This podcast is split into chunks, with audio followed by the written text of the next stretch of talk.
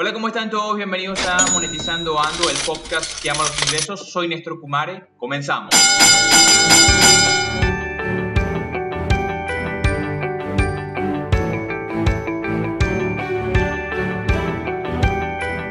Y como les decía, esto es Monetizando Ando, el podcast que ama los ingresos, episodio 7, capítulo Escenarios post cuarentena. Hoy, como siempre, tenemos invitado, eh, nuestro invitado de hoy es el economista Leonardo Soto, quien estará conversando hoy acerca de los posibles escenarios y desde su óptica, como opinión, como economista y, por supuesto, magíster en gerencia, de lo que puede ocurrir en los próximos meses tras la cuarentena. Pero antes, es oportuno mencionarles que pueden seguirnos a través de nuestras redes sociales como Monetizando Ando en Instagram y Twitter y por supuesto pueden escucharnos a través de cualquiera de las plataformas de podcasting como Monetizando Ando en Google Podcast, Apple Podcast, Spotify, iBooks o cualquier otro, eh, cualquier otra plataforma que sea de tu preferencia. También pueden seguirnos o suscribirse a nuestro canal de YouTube, Monetizando Ando, darle a la campanita para activar las notificaciones. Eh, hoy, como dije, conversamos acerca de los escenarios post cuarentena con el economista Leonardo Soto. Antes de comenzar y darle la bienvenida oficial, acá es bueno notificarles que quien conversa con nosotros, él es eh, economista venezolano, por supuesto magíster en gerencia de proyectos de investigación y desarrollo, además de doctor en ciencias de mención de gerencia también es presidente de Integral Consultores Group, compañía anónima, vicepresidente de la Cámara Empresarial y Unión Empresarial del Comercio y los Servicios del Estado Zulia, UCES adscrita, adscrita perdón, a la Federación Nacional de Cámaras de Venezuela, Fede Cámaras, y el Consejo Nacional de Comercio y los Servicios, Conce Comercio, así como conferencista internacional. Leonardo, bienvenido. Néstor, muchísimas gracias por la invitación. Gusto acompañarte en tu espacio. Sí, sí, verdaderamente agradecidos y honrados con que nos acompañes la mañana de este martes 19 de mayo. Antes de comenzar, algunas informaciones para que eh, comencemos. Em, tú, o, la, base de esta entrevista fundamental tiene que ver con un artículo que tú escribiste hace algunos días.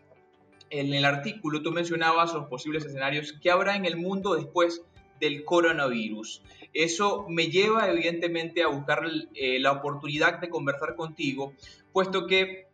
desde Monetizando Ando hemos querido de una u otra forma hacerles llegar a los emprendedores, eh, economistas y financistas la oportunidad de conocer diferentes modelos de negocio y por supuesto diferentes escenarios de acuerdo a lo que ocurre eh, dentro, del, dentro del momento que vivimos tras la cuarentena y dentro de la cuarentena.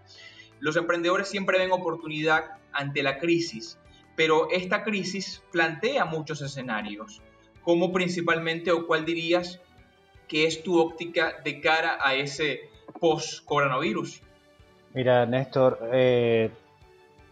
lo que viene o lo que está ocurriendo de hecho en este momento, no necesariamente hay que esperar a que, el coronavirus desaparezca o se controle, porque el coronavirus no va a desaparecer, sino que se controle a través de,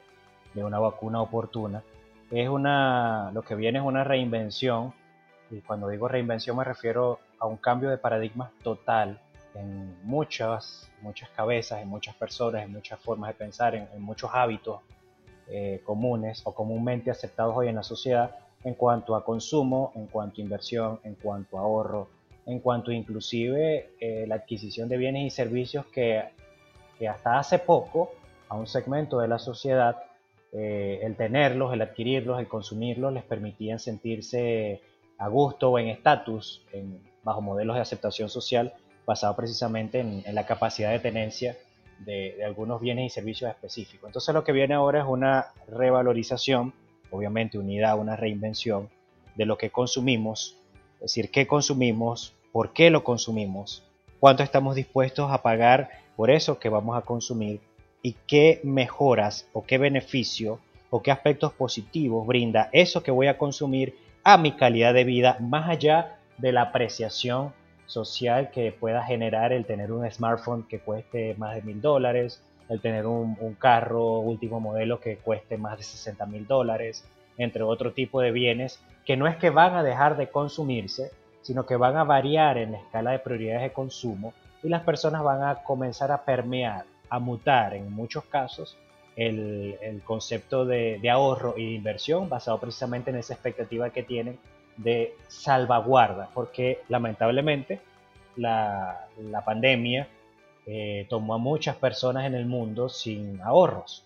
sin un fondo de reserva que permitiese, eh, que te permitiese a ti, que me permitiese a mí, a todas las personas que hoy se encuentran resguardados en sus hogares, mantenerse precisamente resguardados con ese fondo de ahorros para poder eh, subsistir durante dos, tres, cuatro, seis meses inclusive. Muchas familias se dieron cuenta de que su cuenta bancaria o el dinero en resguardo, donde sea que lo tengan, no era suficiente ni siquiera para sostenerse durante dos meses en esta situación de cuarentena. Y muchas personas eh, se abocaron a tratar de producir lo que pudiesen producir en medio de este contexto y se dieron cuenta que sí, el consumo obviamente que implica bienes y servicios que me dan confort es necesario porque todos queremos eh, una calidad de vida óptima eh, de acuerdo a nuestras aspiraciones, pero también entendimos lo que implica el ahorro oportuno basado en una filosofía de inversión que implicaría en este caso diversificar las fuentes de ingreso para mantener caudales eh, fuertes hacia esa cuenta de ahorro o hacia ese fondo de ahorro, que bien puede ser para retiro, para este otro tipo de consumos, pero, pero distintas fuentes de ingreso que alimenten ese fondo de ahorro, caudales sólidos, y las personas hoy están pensando en eso. No un concepto de inversión,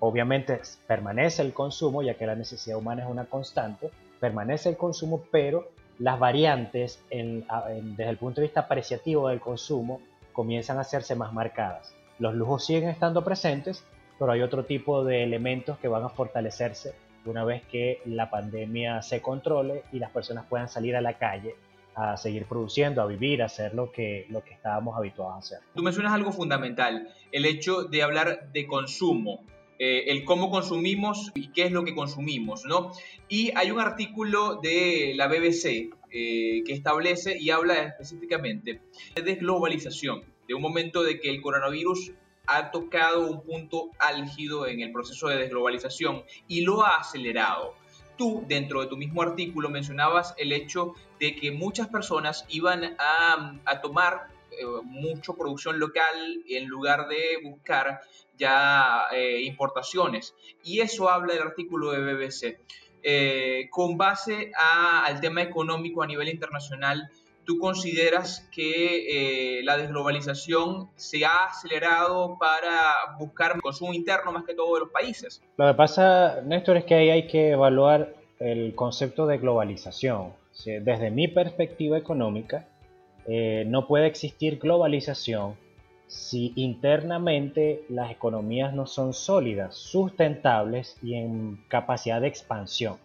Porque a nivel económico la globalización, más allá de la comunicación rápida, eh, acelerada este, que estamos viviendo hoy, porque podemos enterarnos en cuestión de segundos lo que ocurre en un pequeño poblado de China, por ejemplo, eh, más allá de, esa de esa forma violenta en la que nos estamos comunicando tiene que ver con la capacidad de oferta que tiene un país ante un mundo que está exigiendo productos, bienes, servicios, soluciones que tal vez no están en capacidad de producir localmente o que tal vez lo que producen no es suficiente para su consumo. Entonces, si nosotros hablamos de globalización, el deber ser es que somos o seríamos un país que participa en la globalización efectivamente si a lo interno todos nuestros medios de producción y todas nuestras necesidades de consumo se ven primero satisfechas por producción eh, y distribución local, cosa que por ejemplo en Venezuela y en algunos países de América Latina no ha estado ocurriendo. Entonces, ¿qué pasa?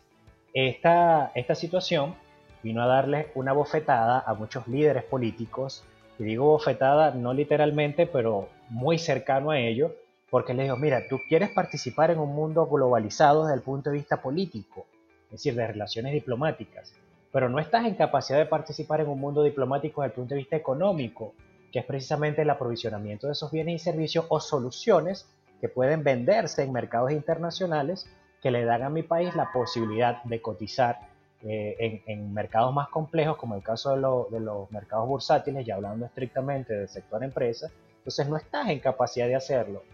Prácticamente todo lo que se consume en Venezuela o buena parte de los productos que se consumen en Venezuela que antes era de, adquisición local ahora son importados. Y los estamos viendo en circulación a través de esta figura de los bodegones que se fortaleció en los últimos eh, ocho meses producto de, estas flexibilizaciones que las personas que controlan el poder ejecutivo del país han venido otorgando para generar una apariencia de que hay productos suficientes en la economía. Entonces tú dices, ok, estoy comprando eh, un queso, por ejemplo, un queso fundido importado, eh, tal vez porque en Venezuela no se está produciendo, pero ¿por qué no se produce si Venezuela es un país con una zona agraria, este, pecuaria, que permite producir diversos quesos y tenemos, unas, tenemos diversas zonas industriales que pudiesen pasar a procesamiento para fundirlos, envasarlos y comercializarlos. ¿Qué está pasando internamente que eso no se logra? Ahora, estamos mirando hacia adentro, aquí es también donde comienza algo de lo que yo coloqué en ese artículo, porque estamos dando una nueva valoración al talento local, en donde sí reconocemos la valía de los profesionales, las empresas y las soluciones internacionales, pero ahora entendemos que aquella persona que por ejemplo, eh, yo, yo, lo llamo eh, técnico operario de mantenimiento urbano. Eh, ese es el título que yo le coloqué, que son las personas que se encargan de recoger los desechos sólidos en, en, nuestras calles, en, nuestra, en nuestras comunidades. Entonces, entendimos que esa persona que se traslada en un camión de recolección de desechos sólidos, que prácticamente parece imperceptible para muchos de nosotros, es tan importante como aquel médico que está ocupado en una sala de emergencia atendiendo tal vez a una persona que está llegando con síntomas de COVID-19. Entendimos que la cajera o el cajero en un supermercado, un automercado, es tan importante tal vez como, como un profesional destacado de las telecomunicaciones, que ese profesional de las telecomunicaciones hoy nos permite eh, enlazarnos eh, mientras estamos resguardados, pero aquel cajero o cajera en un automercado nos permite a su vez tener acceso a los alimentos requeridos en este proceso de comercialización. Entonces, sí hay una revalorización del talento local, de la producción local, de lo que nosotros tenemos cerca y una vez que nosotros le demos ese valor e impulsemos esa producción local, se fortalezca como una industria rentable a lo interno, con posibilidad de generar un excedente de producción que a su vez vaya a, a nuestro inventario para exportación, en ese momento Venezuela y muchos otros países de América Latina podrán decirle al mundo estamos preparados para la globalización. Estamos preparados para este, discutir tratados de libre comercio, obviamente de mutuo beneficio. Estamos preparados para fortalecer el, Mercosur, para realizar negocios más complejos con Europa, para restablecer los acuerdos comerciales que tenemos con Estados Unidos y que no simplemente sea petróleo por gasolina, sino muchos otros productos que de acá pueden salir inclusive terminados de muy buena calidad como es el caso del chocolate venezolano que tiene una alta representación en mercados europeos, como es el caso del camarón local que tiene también una muy alta aceptación en Estados Unidos y en Europa. Es decir, hoy nos estamos dando cuenta que lo que somos, lo que tenemos, lo que producimos es valioso y que casi no estamos produciendo por, por razones obviamente políticas que han afectado a la economía y que tenemos que rescatar lo nuestro para después decir, ok, ahora con lo nuestro que venga lo de afuera, lo comparamos y decidimos qué consumir. Sí, tú mencionas algo y, eres eh, bastante enfático al, decirlo. Cuando estableces que existe evidentemente un, un antagonismo entre lo que es los escenarios venezolanos frente a esa globalización y los escenarios eh, del mundo hacia lo que viene. Evidentemente, establecer puntos en común tiene que ver más con un tema político y la misma BBC publicó el 5 de mayo un artículo que hablaba de posibles escenarios en lo que se refiere a nivel económico, lo que puede ocurrir a la posible recuperación económica mundial. Ellos hablaban de una cierta similitud con respecto a lo que ocurría o lo que ocurrió en eh, la posguerra, primera posguerra mundial, entre posguerra, ellos hablaban de tres escenarios posibles. El primer escenario que ellos daban como posible era el que podría ocurrir luego de la gripe española de 1920 y la, evidentemente la, la Gran Depresión como un escenario extremadamente pesimista a nivel económico para, para el mundo. Y eh, además de eso tocaban un escenario contrario, que era un escenario de cooperación, un escenario de enlace entre los países, que era lo que ocurrió en la posguerra, la Segunda Guerra Mundial. Eh, esos escenarios eh, distantes uno del otro, tienen que ver fundamentalmente, según menciona, por ejemplo, eh, Guterres, el secretario general de la ONU, que hablaba sobre la eh, la posibilidad que existe, eh, fehaciente, de una falta de liderazgo total por el creciente nacionalismo en Estados Unidos. Desde tu punto de vista económico y el de análisis, ¿cuál consideras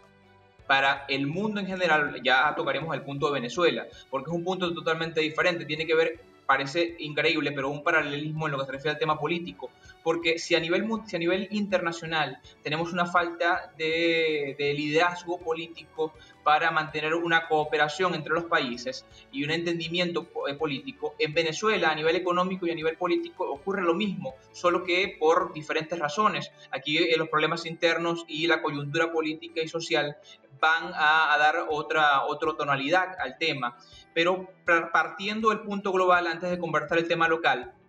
¿cómo observas tú estos dos escenarios y si consideras que, por ejemplo, podría haber un escenario intermedio entre la idea de una gran depresión, que es lo que vendría tras, eh, una, tras eh, la extensión de la cuarentena, o por supuesto podría haber una cooperación y la entrada en materia evidentemente de la cordura de los países y ponerse en cooperación para, levantar evidentemente este proceso. Mira, el, punto intermedio es posible, ¿no? Pero hay que entender de inicio algo. Uno, ya el mundo está en recesión económica. No es que va a venir después de que el COVID-19 pase o que la cuarentena sea levantada en su totalidad. El mundo está en recesión y lo estamos viendo de forma directa con, el cierre de empresas en Estados Unidos,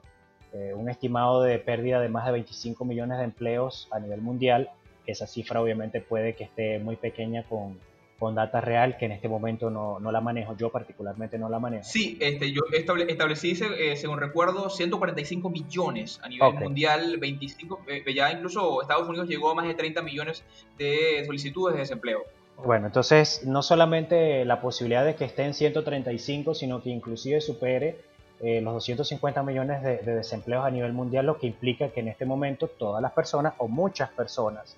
dueños de empresas, eh, protegiendo obviamente parte de su capital, decidieron liquidar a sus trabajadores, eh, tal vez resguardar los activos disponibles o inclusive venderlos para este, salvar algunas deudas y esperar a que la situación genere otros matices para volver al ruedo económico. ¿Qué pasa en estas circunstancias?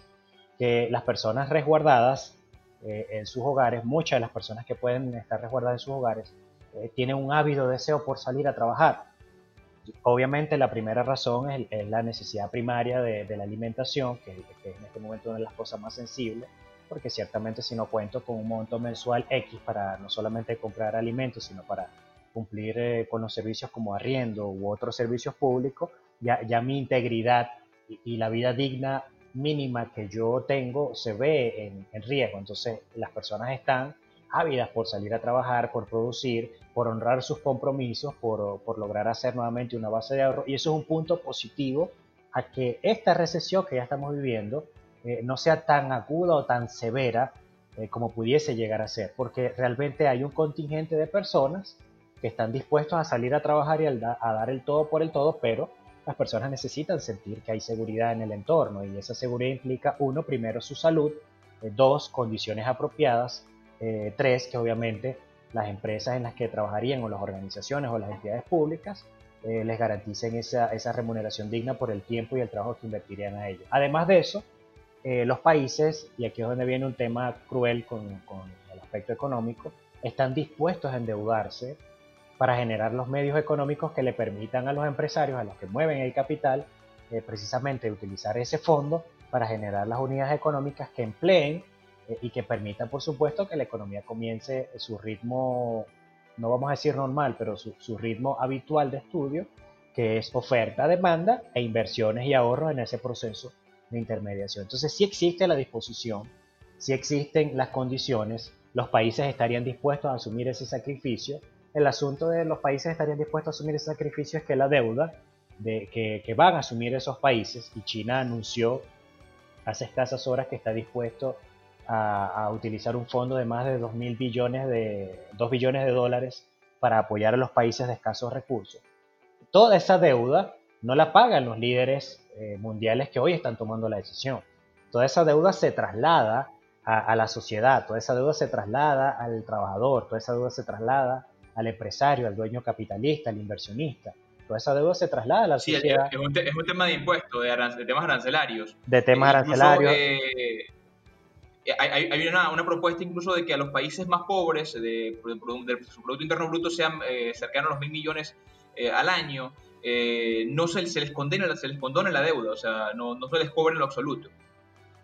Sí, el, el, asunto en este punto es que, y aquí es donde viene lo que tú mencionabas de la colaboración, de la cooperación entre los países, los países desarrollados, eh, entiéndase por estos países desarrollados los que generan una renta fija eh, suficiente para mantener un, consumo y una producción de, un promedio porcentual de su Producto Interno Bruto por encima del 5% anual, eh, estos países desarrollados que sostienen su Producto Interno Bruto, su consumo y, y desarrollan inversiones que permiten una calidad de vida aceptablemente buena para un 70 o 80% de su población, entienden que necesitan de los países no desarrollados que muchos de nosotros producimos, y digo nosotros refiriéndome al caso de Venezuela porque no somos un país desarrollado, nosotros producimos materias primas, nosotros producimos algunos bienes intermedios y los países desarrollados entienden que necesitan de nosotros. Es decir, si un país que produce petróleo no puede producir petróleo, yo como país desarrollado no voy a tener gasolina. Por ejemplo, eh, si un país subdesarrollado como Colombia que produce café eh, no está en capacidad de exportarlo a Nueva Zelanda, yo no voy a tomar café colombiano, que es uno de los cafés que tal vez compiten en esos países, en esas regiones europeas. Entonces los países con capacidad de hacerlo lo van a hacer, te van a apoyar, te van a... Tal vez hablar de, condonar deuda sería un poco extremo porque las políticas de, participación financiera, tanto del Banco Mundial como del, Banco, del Fondo Monetario Internacional, son bien, bien severas, pero sí manejar tasas eh, flexibles, periodos a muy largo plazo. Y repito, esa deuda se traslada al ciudadano. Si esa deuda se traslada al ciudadano, hay una disminución progresiva de la calidad de vida, por lo menos eh, como, como muchos la venían produciendo, generando, se, vería disminuida porque tal vez no tendría acceso a los mismos bienes y servicios por los compromisos financieros a pagar a, partir precisamente de tasas impositivas y esto le haría sentir a la sociedad el, el, que su vida no es tan buena como lo era antes del COVID-19, pero es precisamente por esa cuota de riesgo financiero que asumen los países. Yo te financio, empresario, yo te financio, industrial, tú produces, tú generas fuentes de empleo, tú le pagas a tus trabajadores, ellos a su vez consumen, pero obviamente es, esa deuda tiene que pagarla a alguien y esa movilización de capital que está en tus manos ya es parte de tu responsabilidad como ciudadano activo económicamente, es parte de nuestra responsabilidad como Estado y alguien tiene que pagar por esa deuda. Entonces es donde viene realmente el foco fuerte de lo que pudiésemos vivir eh, eh, los ciudadanos del mundo entero en los próximos cinco años, porque repito, la disposición a trabajar está. Eh, la disposición del financiamiento puede que esté en la mayoría de los países con capacidad de hacerlo. Los fondos financieros internacionales están dispuestos a aportar ese apoyo, pero el tema aquí es que esa deuda se traslada y al trasladarse a los ciudadanos comienza a disminuir la capacidad, las condiciones de calidad de vida a las que tal vez estábamos acostumbrados muchos de nosotros con un trabajo eh, regular o un trabajo común. E, eso, eso evidentemente tiene sus, aristas eh, de todo punto de vista. Eh, ¿Qué ocurre, por ejemplo, con Venezuela, que como mencionábamos anteriormente, eh, estamos de una u otra forma en otro, en otro contexto, porque los problemas políticos internos hacen más cruda la crisis, hacen más, generan mayor coyuntura, mayor desaceleración económica. Eh, entonces, ¿qué, ¿cuáles los posibles escenarios y qué, qué, podría afectar de cara a cinco años para Venezuela una posible resolución? Eh, sé que evidentemente es desde el punto de vista económico, pero ¿qué nos beneficiaría más a nosotros como sociedad de cara a los próximos cinco años? Mira, Venezuela se tiene que sincerar. Eh, lamentablemente la plataforma institucional venezolana está muy cuestionada, no solamente a nivel nacional, sino obviamente a nivel internacional. Y, esto implica que cuando los ciudadanos no confían en la plataforma institucional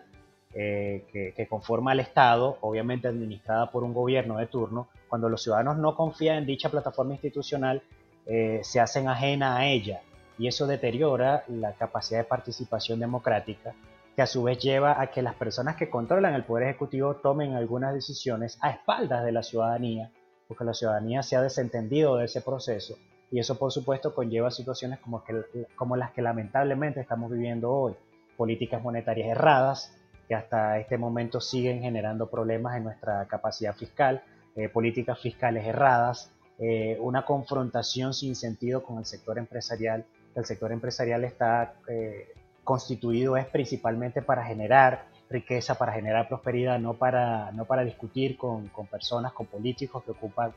cargos de decisión desde el punto de vista gerencial a nivel público. Entonces, Venezuela tiene que sincerar primero su situación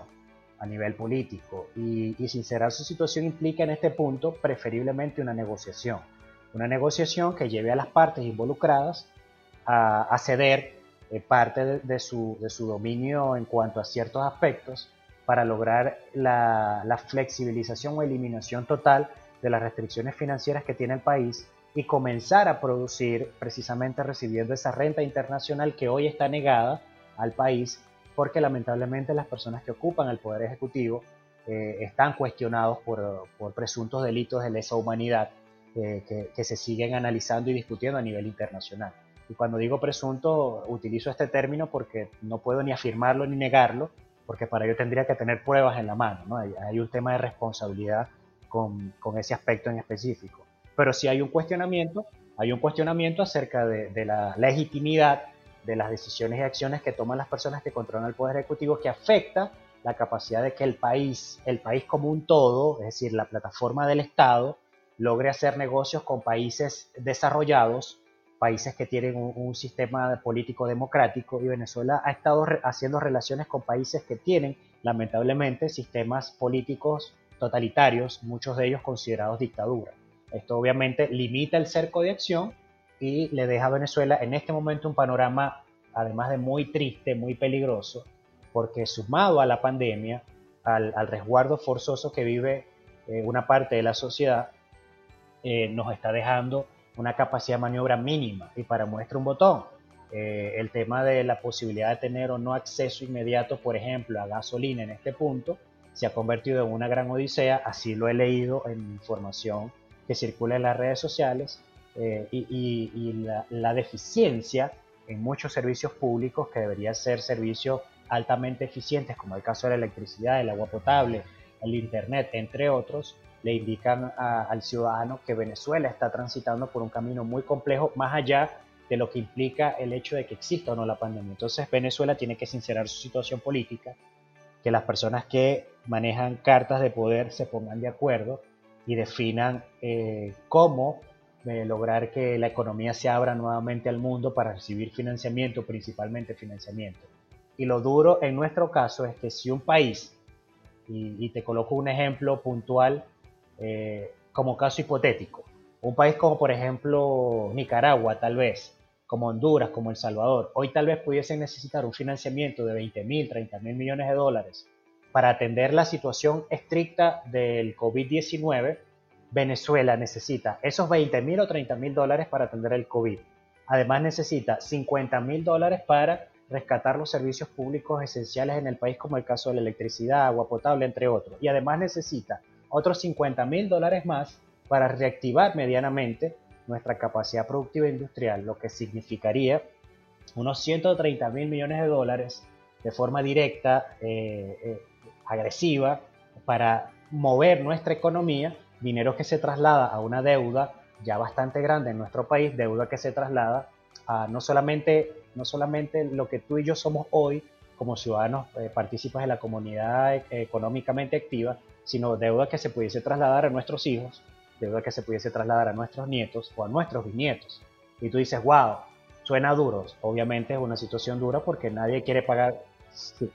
nadie, nadie quiere pagar es una deuda eterna, eh, pero la deuda pudiese ser más o menos ruda para nosotros como país si ya hoy, hoy tomamos las decisiones que tenemos que tomar, eh, nos ponemos a producir, a trabajar en exceso, aplicamos el modelo japonés eh, pero caso América Latina, eh, hay, hay empresas, hay organizaciones que tendrían que trabajar 24 horas inclusive, eh, atender o atacar el mercado internacional ofreciendo nuestros productos obviamente en excedente o productos elaborados y producidos estrictamente para mercados internacionales, abarrotar nuestra economía con desarrollo eh, investigación y desarrollo científico que se conviertan en patentes que sean altamente cotizadas a nivel internacional. Bajo esa premisa, el impacto de la deuda se flexibilizaría o se relajaría. De lo contrario, eh, podemos trabajar mucho en los próximos 10, 20, 30 años y lamentablemente no veríamos una escalada de nuestra calidad de vida por, por el volumen de la deuda que tenemos que atender hoy en Venezuela, más por nuestras circunstancias extraordinarias que están unidas al tema político que lamentablemente sigue siendo un impedimento para que el país pueda avanzar. Sí, coincidimos en ese tema, en lo que se refiere a la necesidad eh, de generar eh, patentes tecnológicas que no solo ayuden al crecimiento económico de Venezuela, sino que evidentemente puedan desarrollar nuevos, eh, nuevos empleos, la posibilidad incluso de crear nuevas estructuras empresariales que, ayuden al crecimiento exponencial del país como tal. Quien más sufre esto, evidentemente, o quien más sufre todo lo que hemos conversado el día de hoy, es el ciudadano común. Eh, parece una tontería, pero la noticia más resaltante de la mañana, eh, lo que rueda en redes sociales, es la desatención de Venezuela, de DirecTV o de ATT, DirecTV para Latinoamérica, dejará de funcionar en Venezuela. Y eso como repercute evidentemente en el ciudadano, repercute no solo en la cuarentena, repercute a nivel eh, de muchas, muchas maneras, parece, muy tonto lo que estoy diciendo, pero es la, la, la, oportunidad de elección que tiene el ciudadano lo que se ve afectado y a nivel económico también eh, te afecta económicamente el saber que no puedes producir de manera diaria el día a día, como mencionabas. Mira, todo, todo aspecto que hoy reste como bien lo dijiste, la posibilidad de elección que tengan los ciudadanos y, elección en cuanto a cosas muy básicas como es el tema de eh, productos en anaqueles que yo pueda comparar por marca, por precio, por, por X o Y características que me permitan a mí tener eh, opciones. En el caso de servicios puntuales como el caso del Internet, como el caso de televisión por cable. Eh, si, si yo no tengo capacidad de elegir y todo está técnicamente monopolizado a opciones que ni siquiera son de calidad baja, por, decirte algo. Eh, Venezuela en este punto está tocando un fondo importante, ¿no? Y, digo, está tocando uno porque ya hemos tocado muchos. Y en esta recesión económica, sumada a la, crisis política, sumada a la crisis social, el decir, oye, eh, la televisión, bueno, el venezolano se caracteriza por ver mucha televisión y DirecTV tiene una particularidad que llega a donde las cableras eh, tradicionales no pueden llegar, que es a zonas muy retiradas y que le habían permitido a muchas personas tener acceso a, un mundo de entretenimiento diferente, porque eh, hay zonas semi-rurales en las que no solamente no llega internet, sino tampoco llega televisión local, televisión por, tradicional por antena, imagínate tú. Entonces, por, antena me refiero a, transmisión local en, en, en, frecuencias UHS, por ejemplo. Entonces DirecTV sale del mercado, eh, las personas que eh, se encargaban, que eran trabajadores de la empresa, eh, call inclusive los franquiciados distribuidores de la tecnología, tanto decodificadores como antenas, y las personas encargadas de instalación ya no van a tener a esa empresa como parte de, su plantilla de accionar,